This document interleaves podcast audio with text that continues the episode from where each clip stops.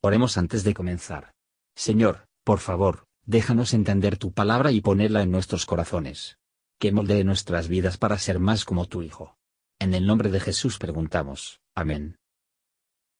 Capítulo 20 Y acaeció estar allí un hombre perverso que se llamaba Seba, hijo de Bicri, hombre de Benjamín, el cual tocó la corneta y dijo, No tenemos nosotros parte en David, ni heredad en el hijo de Isaí.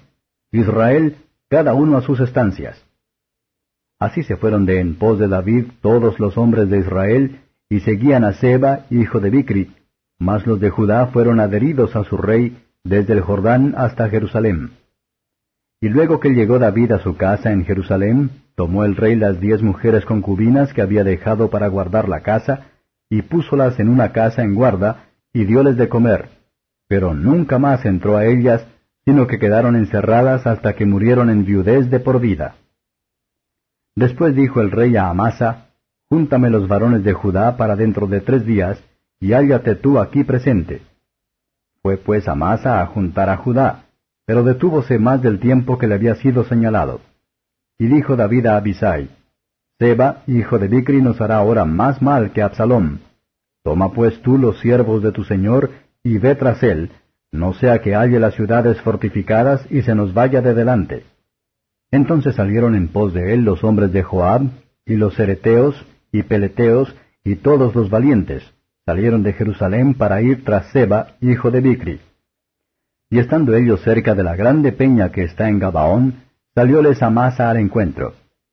Ahora bien, la vestidura que Joab tenía sobrepuesta estábale ceñida, y sobre ella el cinto de una daga pegada a sus lomos en su vaina, de la que así como él avanzó, cayóse aquella.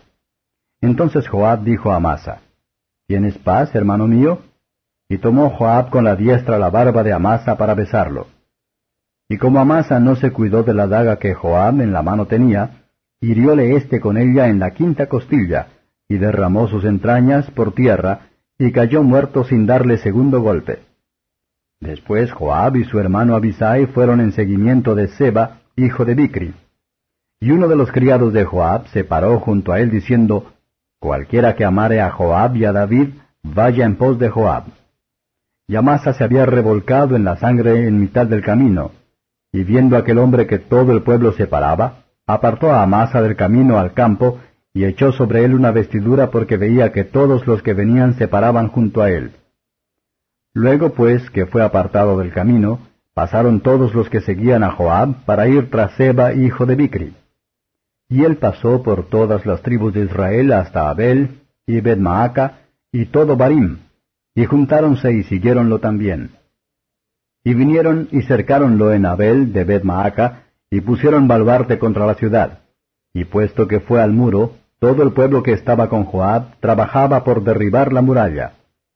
Entonces una mujer sabia dio voces en la ciudad diciendo, Oíd, oíd, Ruegoos que digáis a Joab se llegue acá, para que yo hable con él. Y como él se acercó a ella, dijo la mujer, ¿Eres tú Joab? Y él respondió, Yo soy. Y ella le dijo, Oye las palabras de tu sierva. Y él respondió, Oigo.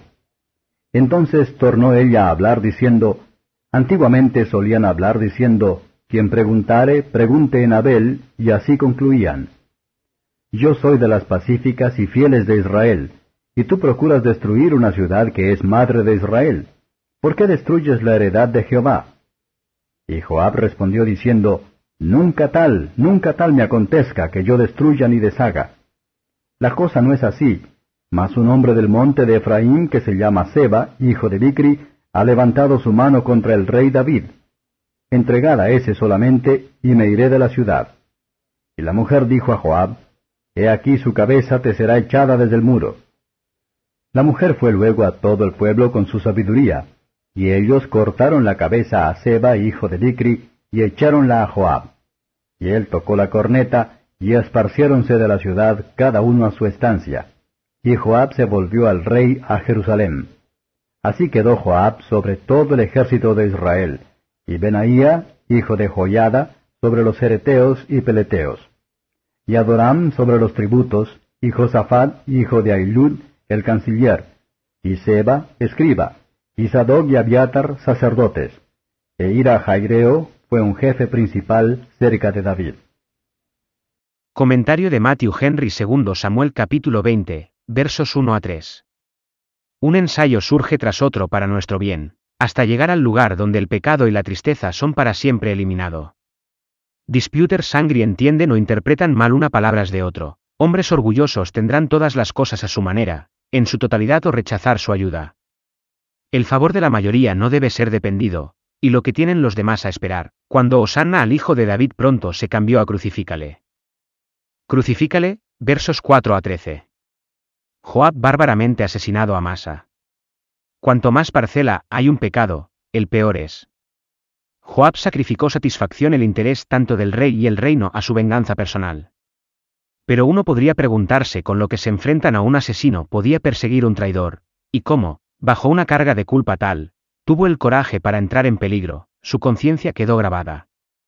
Versos 14 a 22. Justamente es ese lugar atacado, que se atreve a albergar un traidor. Ni la tarifa mejor corazón que se entrega a las pasiones rebeldes, que no tendrá que Cristo reine sobre ellos. Una mujer discreta, por su gestión prudente, satisfecho Joab, y sin embargo, salvó a la ciudad. La sabiduría no está confinado a su rango o sexo, no consiste en el conocimiento profundo, sino en la comprensión de cómo actuar cuando surjan cuestiones, que los problemas pueden ser rechazados y beneficios asegurados. Una gran parte de la travesura se evitaría, si las partes contendientes lo entenderían el uno al otro. Que ambas partes se desengañados. La única condición para la paz es, la entrega del traidor.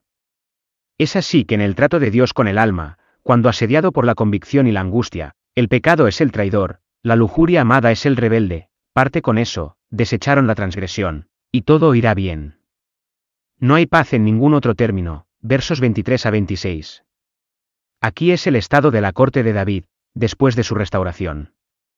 Es así cuando los hombres capaces son nombrados para desempeñar funciones públicas.